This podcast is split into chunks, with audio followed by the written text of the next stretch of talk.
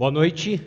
Se você está nos visitando hoje, a nossa igreja tem o costume de ah, termos séries expositivas. Por série expositiva, o que nós queremos dizer é que nós selecionamos um livro da Bíblia. A Bíblia é a palavra de Deus dividida em 60, 66 livros. E temos o hábito de expô-los sequencialmente.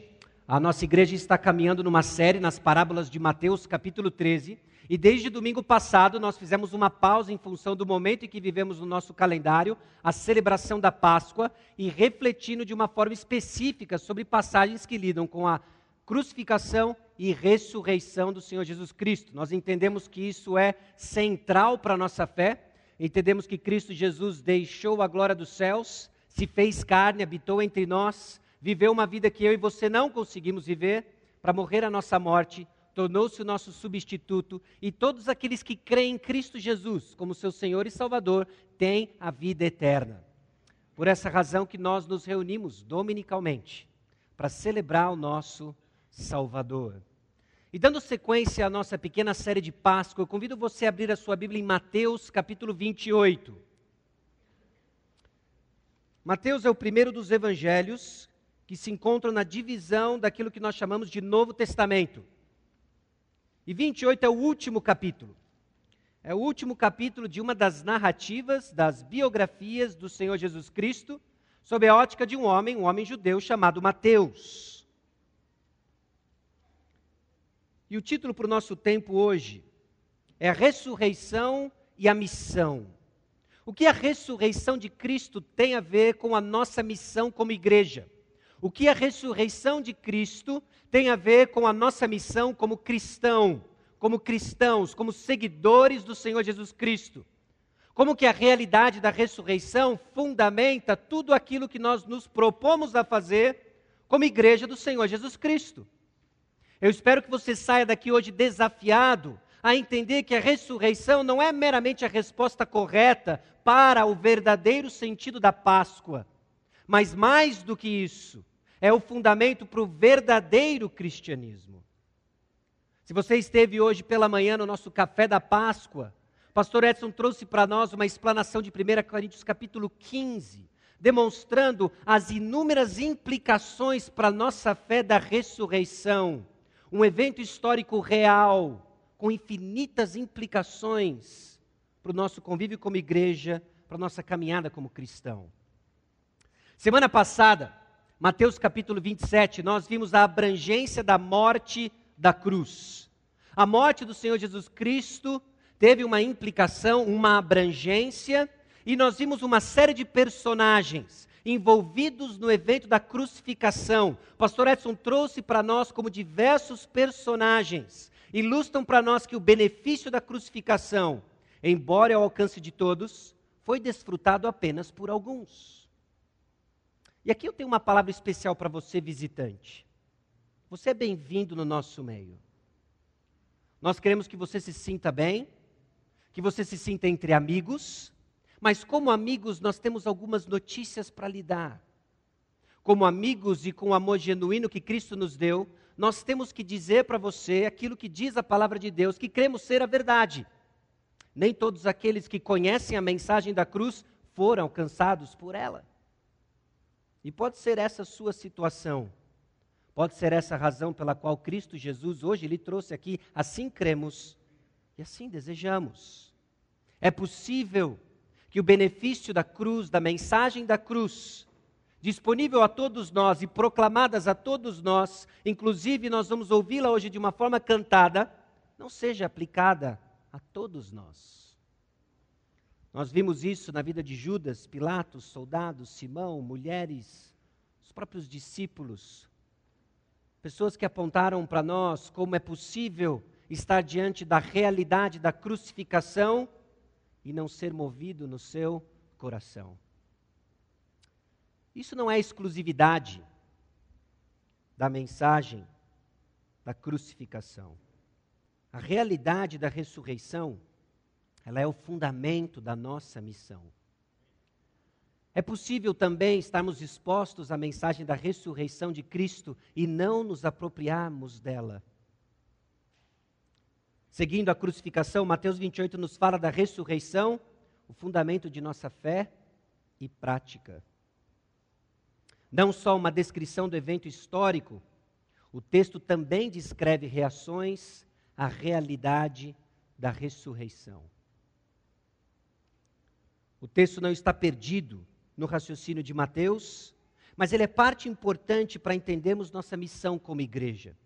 O capítulo da ressurreição de Cristo Jesus é o último capítulo do Evangelho de Mateus. Não foi um capítulo escrito no espaço, perdido no espaço e no tempo. Faz parte de uma sequência em que o autor bíblico, movido pelo Espírito Santo, nos deixa uma mensagem importante, ligando tudo aquilo que o Senhor Jesus Cristo ensinou e registrado por Mateus, debaixo da condução do Espírito Santo. Há uma ligação entre o que acontece com Mateus 28, com o que aconteceu com Mateus 27 e com todo o restante do Evangelho, e não se limita a uma sequência numérica. Mateus está construindo algo para nós. O clímax, então, do ministério de Cristo Jesus tem a ver com a sua missão de morrer pelo perdão dos nossos pecados, mas ressurgir vencendo a morte e deixando para nós uma tarefa. É importante, então, ligarmos os dois de que a ressurreição, esse evento histórico ao qual hoje nós celebramos, está ligado à nossa missão de igreja e nos define como cristão ou não. O texto de Mateus 28, então, precisa ser comparado com dois outros momentos do Evangelho de Mateus. O primeiro deles é Mateus capítulo 10. Mantendo o dedo aí em Mateus capítulo 28, nós vamos olhar para Mateus capítulo 10 o momento em que o Senhor Jesus Cristo oferece a mensagem do reino para Israel. Mateus capítulo 10, versículos 5 a 15. A estes doze enviou Jesus, dando-lhes as seguintes instruções: Não tomeis rumo aos gentios, nem entreis em cidade de samaritanos, mas de preferência procurai as ovelhas perdidas da casa de Israel. E à medida que seguirdes, pregai que está próximo o reino dos céus. Curai enfermos, ressuscitai mortos, purificai leprosos, expeli demônios. De graça recebestes, de graça dai. Não vos provereis de ouro, nem de prata, nem de cobre nos vossos cintos, nem de alforje para o caminho, nem de duas túnicas, nem de sandálias, nem de bordão, porque digno é o trabalhador do seu alimento. E em qualquer cidade ou povoado em que entrardes, indagai quem neles é digno, e aí ficai até vos retirades. Ao entrardes na casa, saudai-a. Se com efeito a casa for digna, venha sobre ela a vossa paz. Se porém não for, torne para vós outros a vossa paz. Se alguém não vos receber, nem ouvir as vossas palavras, ao sairdes daquela casa ou daquela cidade, sacudi o pó dos vossos pés. Em verdade vos digo que menor rigor haverá para Sodoma e Gomorra no dia do juízo do que para aquela cidade. Em Mateus capítulo 10, versículos 5 a 15, o que nós vemos é Cristo, filho de Davi, delegou seu poder para a evangelização de Israel. Um padrão que se repete em Mateus capítulo 28, mas agora Cristo, o filho de Abraão, delega sua autoridade para a evangelização do mundo. O que nós notamos então ao decorrer do Evangelho de Mateus é uma expansão dos propósitos de Cristo Jesus na proclamação da sua mensagem a mensagem do reino, um público específico agora é escancarado para o mundo. Esperança para mim, esperança para você. O evangelho chegou até nós. Mateus capítulo 28 também deve ser comparado com Mateus capítulo 16, em especial os versículos 18 a 20.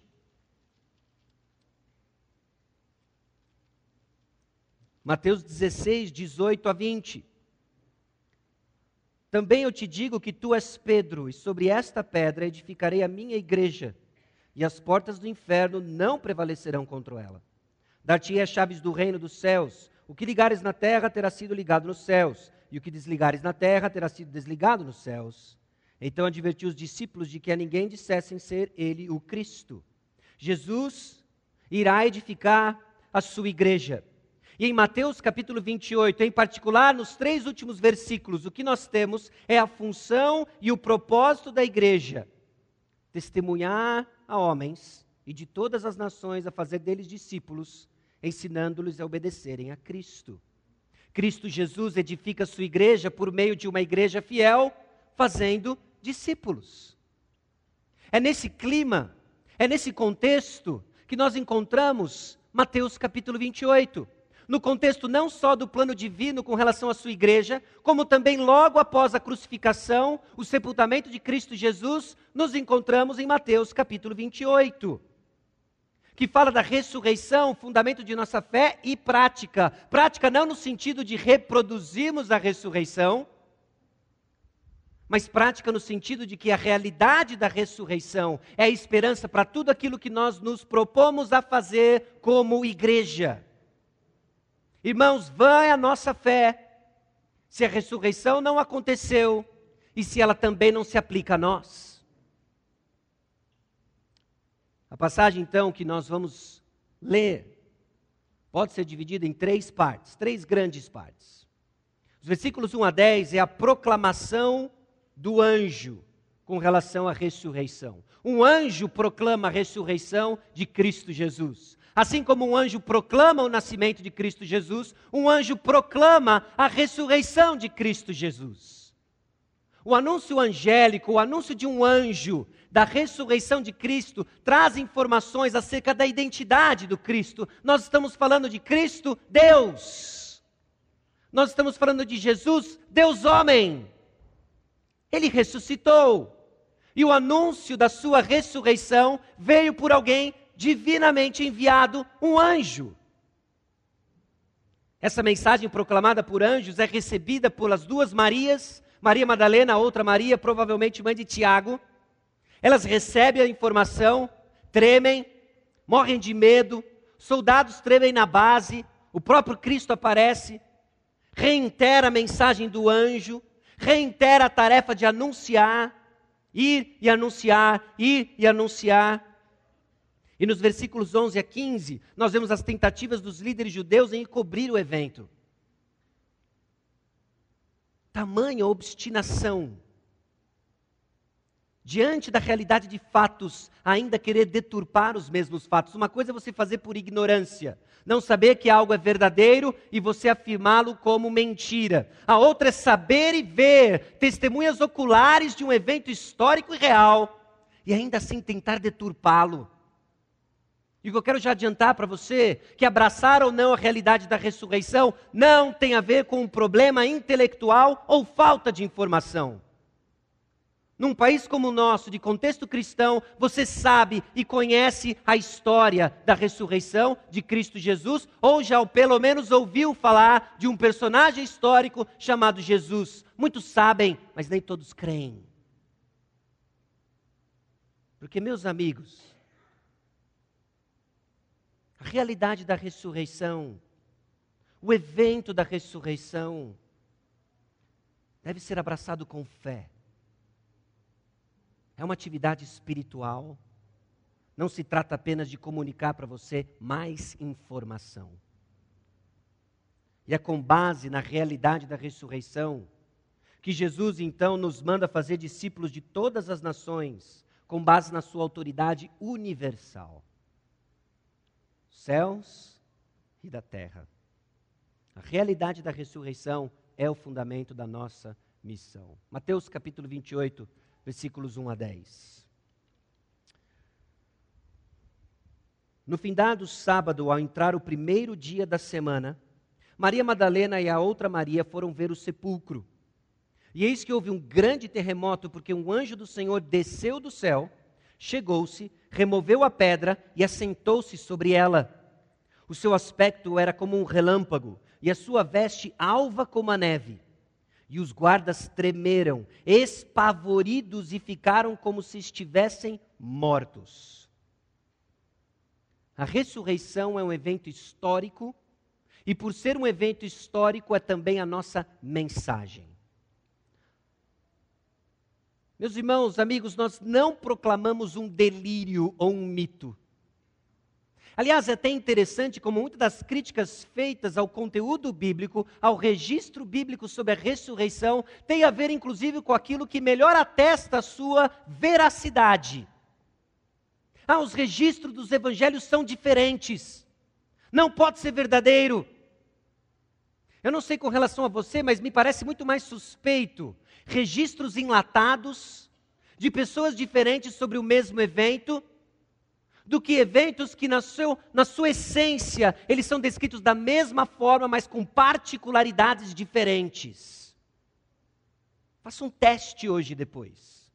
Talvez você tenha vindo acompanhado de alguém e tente descrever o que você vai experimentar hoje à noite, não só na proclamação da palavra, mas na proclamação cantada da palavra de Deus, o evento que você está prestes a testemunhar. Pessoas veem coisas diferentes do mesmo evento.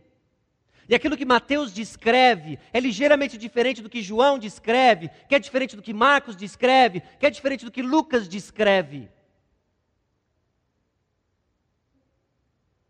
Mas eles falam do mesmo evento, em perspectivas diferentes, e que, quando harmonizadas, que, quando colocadas juntas, nos mostram que nós proclamamos um evento histórico, não um delírio, não um mito em que inúmeras testemunhas oculares transmitiram a testemunhas auriculares o que hoje nós proclamamos e cremos.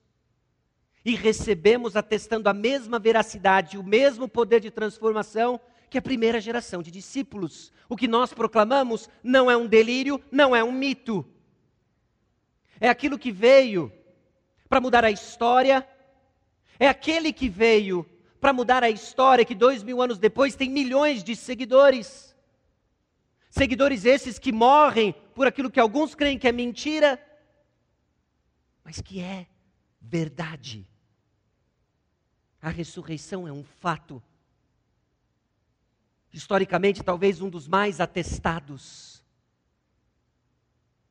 A ressurreição é um evento histórico inegável, predito por Jesus e atestado por várias pessoas. O próprio Senhor Jesus Cristo havia predito que ele iria ressuscitar. Ele foi dando pistas, algumas um pouco nebulosas, ao aproximar-se do evento da crucificação, algumas muito escancaradas: eu vou ressuscitar. E ele cumpriu a promessa. Então, o milagre descrito nos versículos 1 a 4, nos dando quando, quem, onde e o que, no primeiro dia da semana, envolvendo as Marias, envolvendo o anjo, envolvendo os soldados, Onde? No sepulcro de Cristo Jesus. E o que aconteceu? Algo tremendo. Algo tremendo. Parece óbvio isso, mas ajuda a interagirmos com esse mundo cético. Jesus ressuscitou porque ele tinha morrido e venceu a morte. A tentativa de alguns é dizer que Jesus, na verdade, ele não morreu, ele desmaiou. Mas o texto bíblico assevera, ele morreu. Os registros de João nos dizem: ele morreu. Ele morreu e ele ressuscitou. Os guardas tremeram porque aquilo que eles experimentaram talvez nos, nos remontem a Êxodo capítulo 19. Se você lembra da história, quando o povo de Israel se encontra com Deus no Monte Sinai. Na verdade, Moisés se encontra com Deus no Monte Sinai e traz as notícias e traz o recado de Deus à base do monte onde o povo ficava tremendo. A descrição aqui de Mateus capítulo 28 nos remete ao que acontece em Êxodo 19. É importante disso porque muitas vezes, quando nós falamos de Jesus, a forma como nos é apresentado é tão soft, tão sutil. Jesus, aquele camarada bonzinho que ajudava pessoas, não se esqueça, é aquele Senhor compassivo, e os trovões do Monte Sinai apontam para o mesmo Deus. E talvez nós banalizamos Jesus Cristo, porque esquecemos de quem Ele realmente é. Não apenas um bom mestre, não apenas um bom professor, não um curandeiro compassivo. Ele é Deus, Deus encarnado, Deus homem, que morreu e venceu a morte. E no anúncio da sua ressurreição, um trovão. Guardas tremem, ao ponto de ficarem pianinho, estatelado no chão, fingindo que eles estão mortos. Eu não sei o que aconteceu, mas eu não quero sair daqui. Algo terrível. Algo terrível. Esses guardas, eles tremeram. Esse milagre descrito nos versículos 1 a 4 se torna também a nossa mensagem. Note o versículo 5 a 10. Mas o anjo, dirigindo-se às mulheres, disse: Não temais. Mais fácil falar do que fazer. Mas ele continua: Porque sei que buscais Jesus que foi crucificado. Ele não está aqui. Ressuscitou.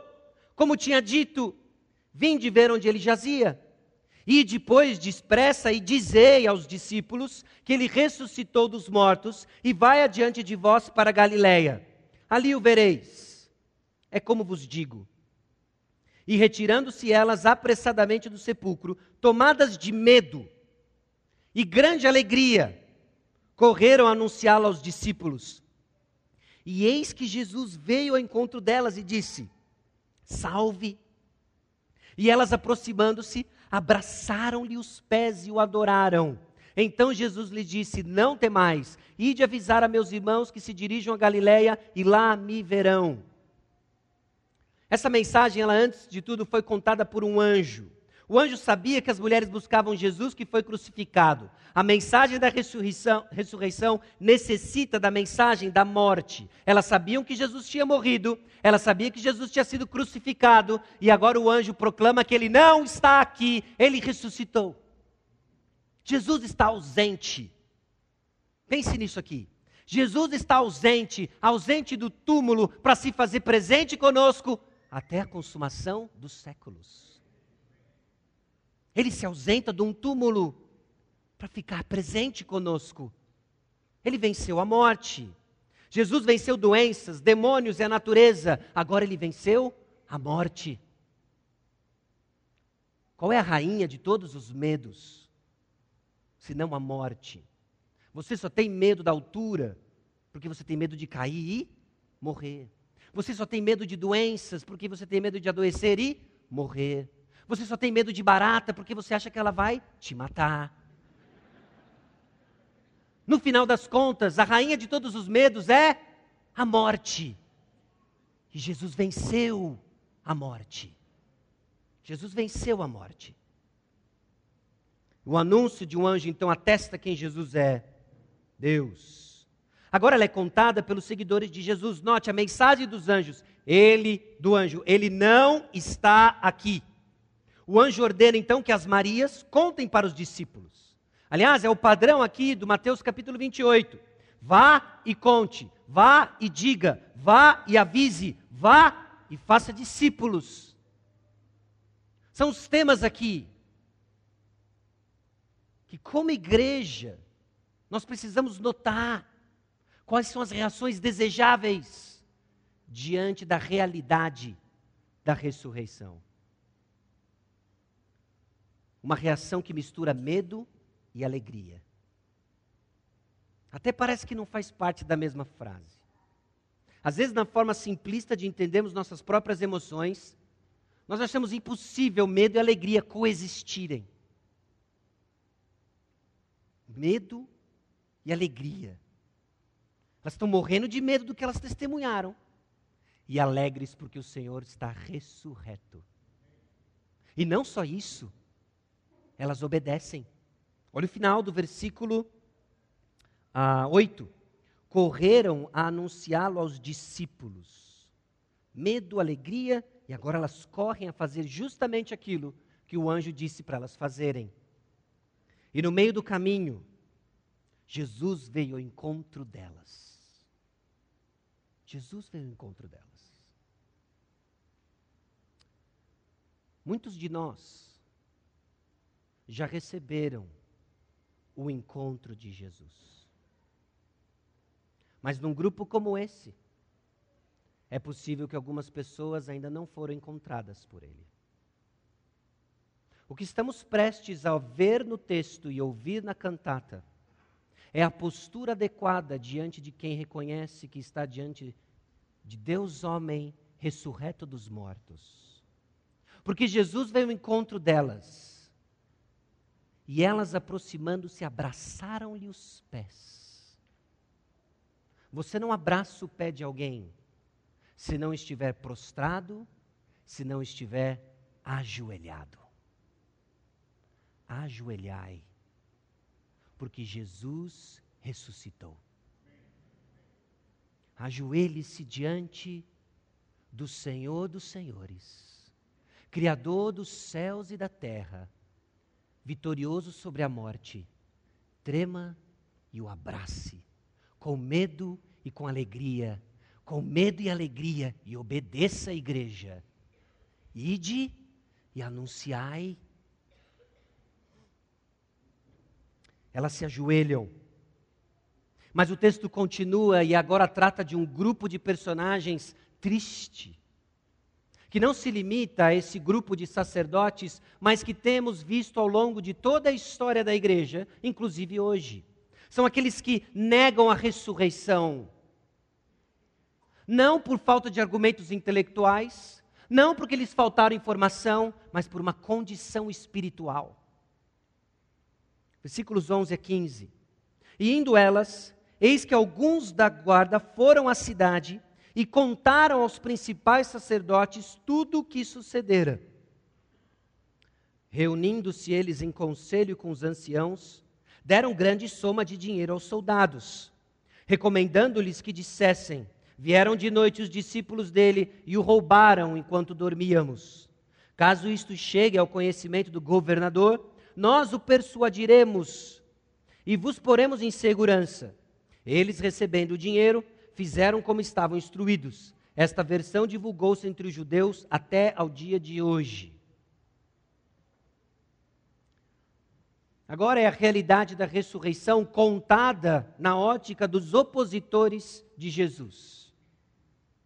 Aqueles que estiveram por trás de toda a trama da crucificação de Cristo, aqueles que estiveram por trás de todo o motim contra a mensagem de Cristo, inclusive contra a sua profecia de que ele haveria de ressurgir dos mortos, recebem a notícia agora de soldados, aqueles que estavam do seu lado, do seu time, contaram o que aconteceu e, diante dos fatos de alguém que não tinha nenhuma intenção, porque mentir para eles, eles resolvem negar e tirar do próprio bolso dinheiro para comprar uma outra história.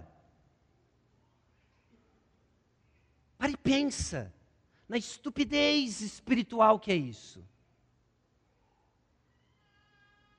O paralelo é você hoje à noite começar a experimentar uma série de pontadas no seu, no seu abdômen. E você sai daqui correndo para o pronto-socorro. Chegando no pronto-socorro, o médico examina você e depois de alguns exames ele chega a um diagnóstico: apendicite. Você precisa ir agora para a cirurgia. Está sob controle, mas você precisa ir agora para a cirurgia. Mas tem um agravante. Você tem medo de injeção. Então, quando o médico sai do recinto, você chama outro médico. Pss, pss, pss, aqui. Dezão. Para você dizer que é virose. Eu te dou dez reais para você me dizer que é virose. Você não faz isso para mim? Aí eu não sou espetado por nenhuma agulha ninguém vai pôr um bisturi em mim, e hoje à noite eu vou seguir meus planos de comer pizza com a família. Dezão, é pegar ou largar. Só dizer que é virose. É exatamente isso que eles estão fazendo. Com o agravante de que nós não estamos falando do desconforto abdominal, nós estamos falando da sua eternidade. Eles ouviram o relato da ressurreição de Cristo Jesus. E eu te dou 30 para você contar que os discípulos roubaram o corpo de Cristo Jesus. A mensagem do Evangelho vai ser exposta mais uma vez. E é possível que alguns estão oferecendo dezão para dizer que é virose. O seu problema é sério é contra o Deus Criador dos céus e da terra. E talvez alguns ainda estão vivendo como querem, de pulso levantado contra o Senhor. Você pode dizer que eu sou um pecador, mas eu quero acreditar que eu não sou. Você pode dizer que o meu problema é rebeldia contra o Senhor, mas na verdade o problema é a família que o Senhor me deu. Você pode dizer que o meu problema é que eu não me ajoelho diante de quem Cristo é. Mas na verdade o meu problema é a minha personalidade, é o meu sangue quente. E nós oferecemos dezão o tempo todo para ouvir o que queremos. Mas eu suplico, abra os seus ouvidos. Ele ressuscitou. Não tem dezão. Tem ajoelhar-se diante do Senhor ressurreto e dizer: O Senhor venceu.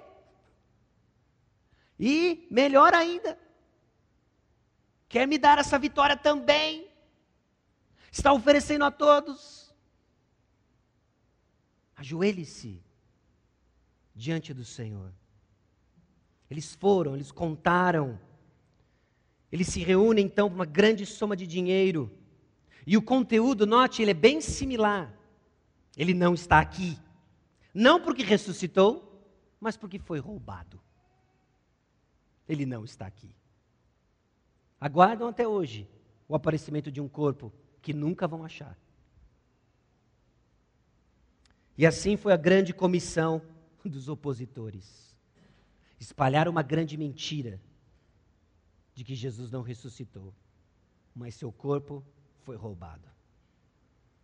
Irmãos, meus amigos, a ressurreição não é um delírio a ressurreição não é um mito, é uma realidade histórica e atestada. Diante da informação, diante do que diz o registro bíblico, nos resta apenas duas possíveis respostas: ajoelhar-se diante de quem ele é, ou juntar um troco e tentar comprar um diagnóstico diferente. A ressurreição é a base da autoridade universal para a nossa missão. Jesus cumpre a sua promessa. Nos versículos 16, no versículo 16, seguiram os onze discípulos para Galiléia, para o monte que Jesus lhes designara. Volte duas páginas na sua Bíblia, ou talvez mais, 26, 32. Capítulo 26, 32. No mesmo contexto em que Jesus interage com os discípulos, e avisa e alerta que Pedro iria negá-lo. Jesus diz o seguinte, Mateus 26, 32: Mas, depois da minha ressurreição, irei adiante de vós para Galiléia. Ele avisou. Ele avisou que iria ressuscitar. E ele avisou onde ele iria se encontrar.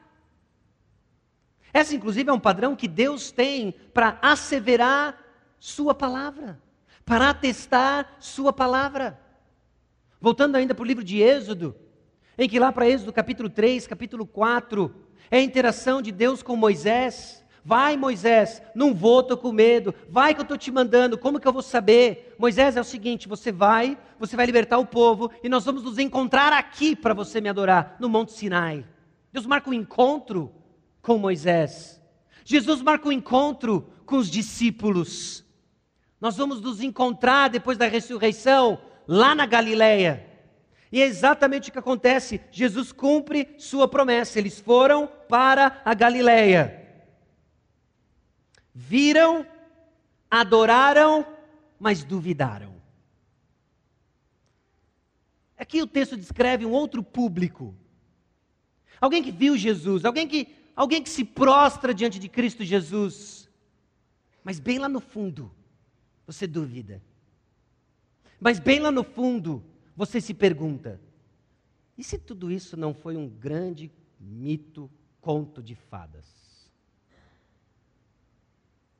Todos esses domingos, as Páscoas acordando cedo, os sacrifícios na igreja,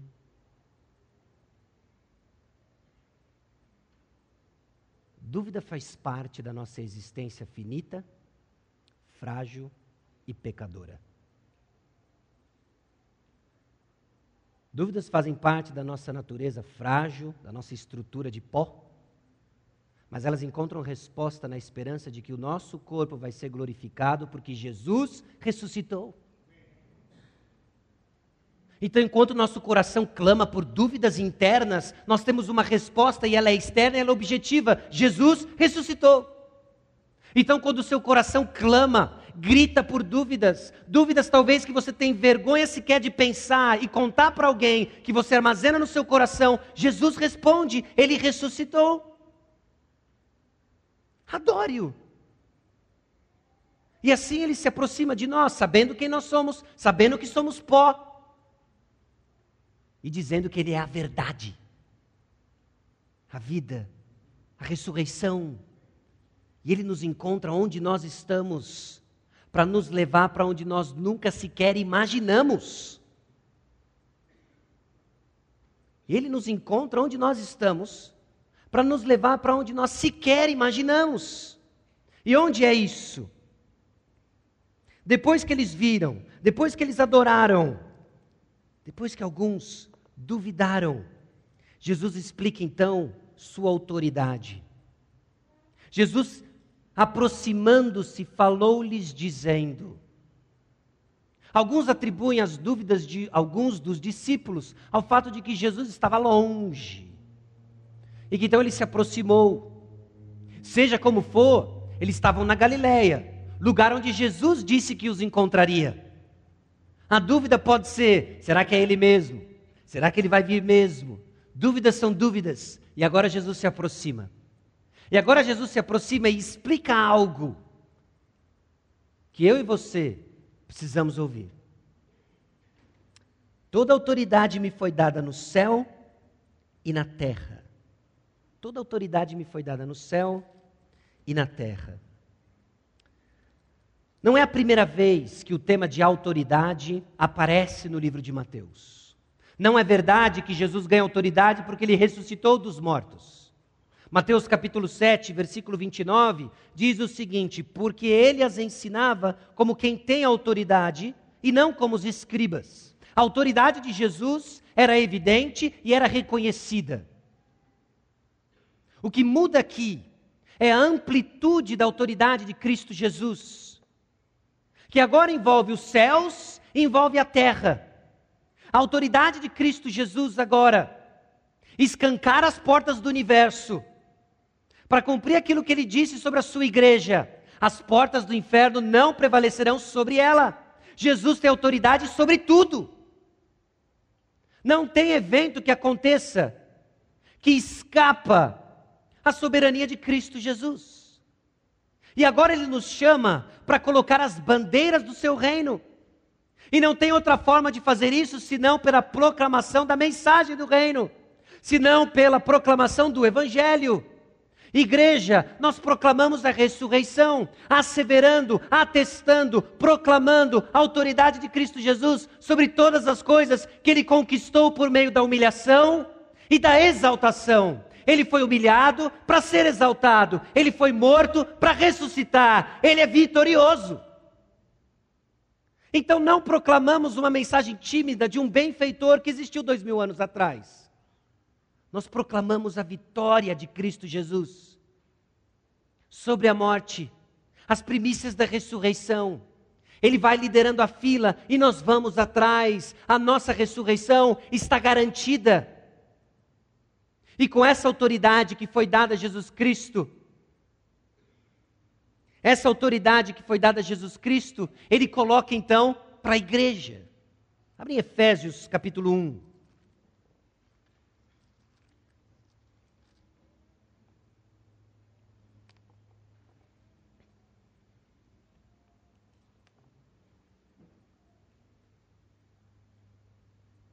Versículos 15 a 23.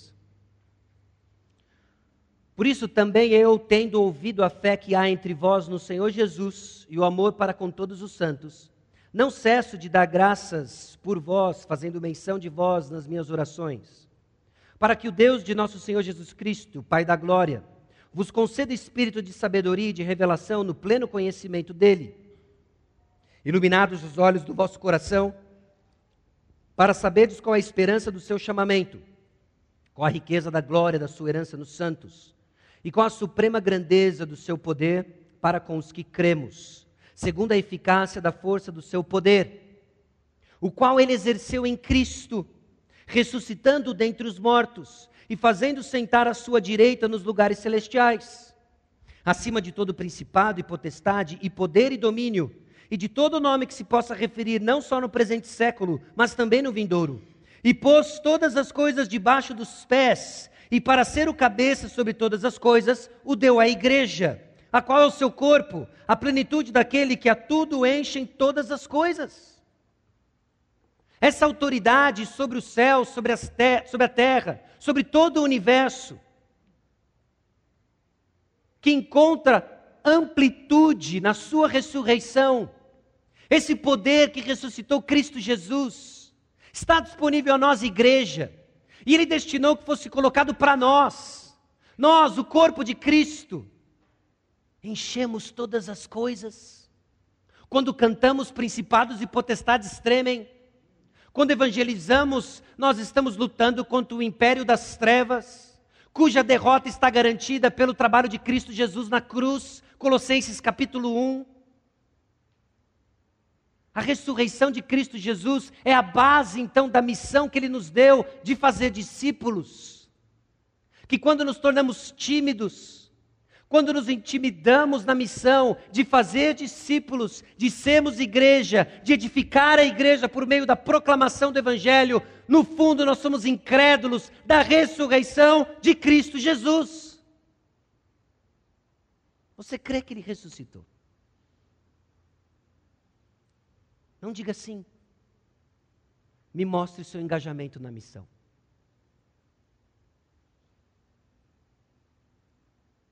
Você crê que ele ressuscitou? Não diga sim. Mostre o seu amor pelo corpo de Cristo. Você crê que ele ressuscitou? Não diga sim.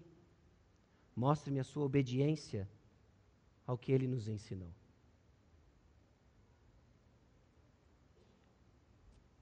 Jesus passa uma missão, no padrão ir e contar, fazer discípulos de todas as nações. E de, portanto, fazer discípulos de todas as nações, batizando-os em nome do Pai e do Filho e do Espírito Santo. Tornar o ministério de Jesus universal. Tornar o mistério de Jesus conhecido universalmente. Ele ressuscitou. Os discípulos são aqueles que ouvem e entendem os ensinamentos de Jesus e também obedecem a eles.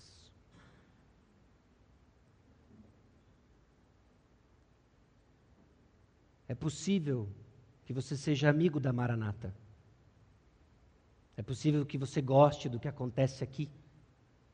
É possível até que você tenha uma tradição evangélica, mas que você não seja um discípulo. E a mensagem da cruz anunciada e o túmulo vazio anunciado nos deixa apenas diante de uma decisão. Se você vai ajoelhar obedientemente, ou se você vai sair correndo para juntar umas moedas e comprar uma outra história. Esse é o Evangelho. Ele veio, viveu uma vida que eu e você não conseguimos viver pagou o preço máximo, preço do meu pecado, preço do seu pecado, na cruz do Calvário. E a resposta agora é ajoelhar-se diante de um túmulo vazio ou comprar um diagnóstico de virose.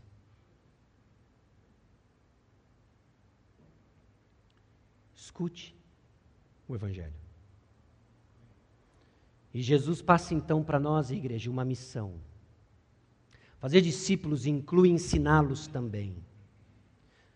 Observe aqui que o ensino é ético, ao invés de meramente doutrinário. Os discípulos devem ensinar os novos convertidos a obedecer tudo o que Jesus os mandou. Essa é a nossa tarefa. Nós nos perdemos, inclusive, discutindo doutrinas e esquecemos que as doutrinas são importantes porque elas ditam uma vida diferente. A ênfase é na obediência ao que Jesus nos deixou. E é nesse sentido que discípulos gera discípulos. É nesse sentido que discípulos que se parecem com Cristo vão ensinar outros a crescerem à semelhança de Cristo Jesus. O produto final, então, é uma igreja que cresce à semelhança do cabeça Cristo. É o corpo de Cristo parecido com Cristo. Assim a igreja é edificada. Porque Jesus ressuscitou. Porque ele venceu a morte. De testemunhas oculares, então, para testemunhas auriculares. Porque aquilo que eles viram, eles contaram. Contaram para pessoas que ouviram, que creram e que contaram. Para pessoas que ouviram e creram e contaram. Não perca isso de vista. Que aquilo que nós experimentamos é mais precioso do que os discípulos experimentaram em terra. Pare e pensa nisso. Aquilo que nós hoje experimentamos, porque contamos com o Consolador, o Espírito Santo, que aplica tudo o que Jesus ensinou no âmbito dos nossos corações. É mais íntimo do que os discípulos experimentaram na confusão antes da ressurreição. Eles não entendiam, eles negavam, eles retrucavam. E hoje nós temos completo para nós. Hoje nós contamos com a presença de Deus entre nós. O Espírito habita a igreja aplicando para nós a realidade da ressurreição.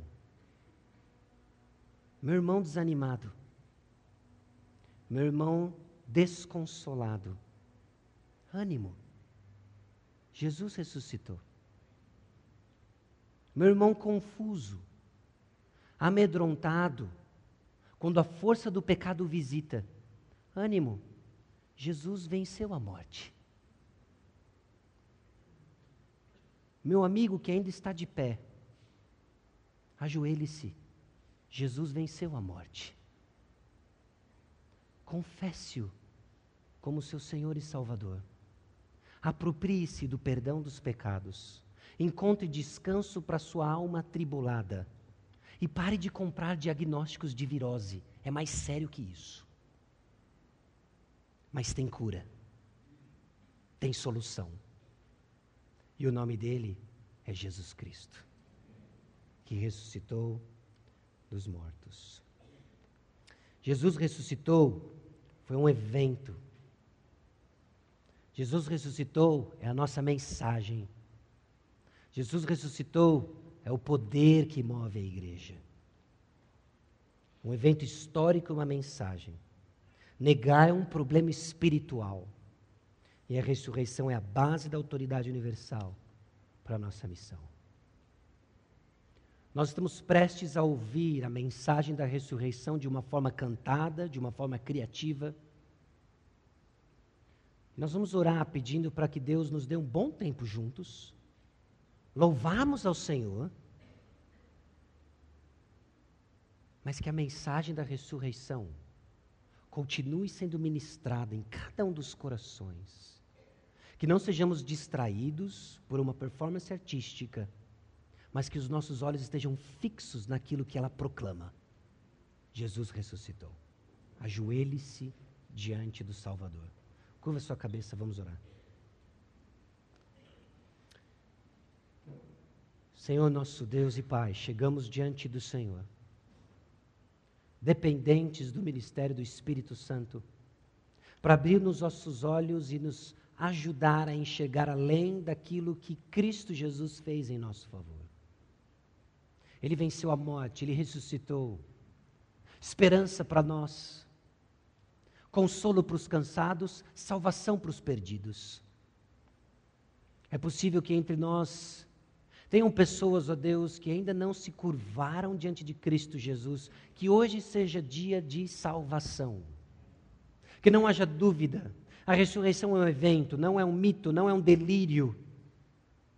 Mas a base da nossa fé, em que a loucura da cruz trouxe para nós a serenidade da salvação, e que de joelhos nos prostremos diante do Senhor, nosso Salvador, vitorioso, para a honra e glória do teu nome, e assim encher todas as coisas com a tua glória, dos céus e da terra, porque ele ressuscitou. Usa, Deus, a vida de cada corista, de cada um que vai participar, ó Deus, do que nós estamos prestes a testemunhar, para deixar claro mais uma vez a mensagem da cruz e do túmulo vazio. E é no nome dele que nós oramos, nome de Jesus, ressurreto. Amém.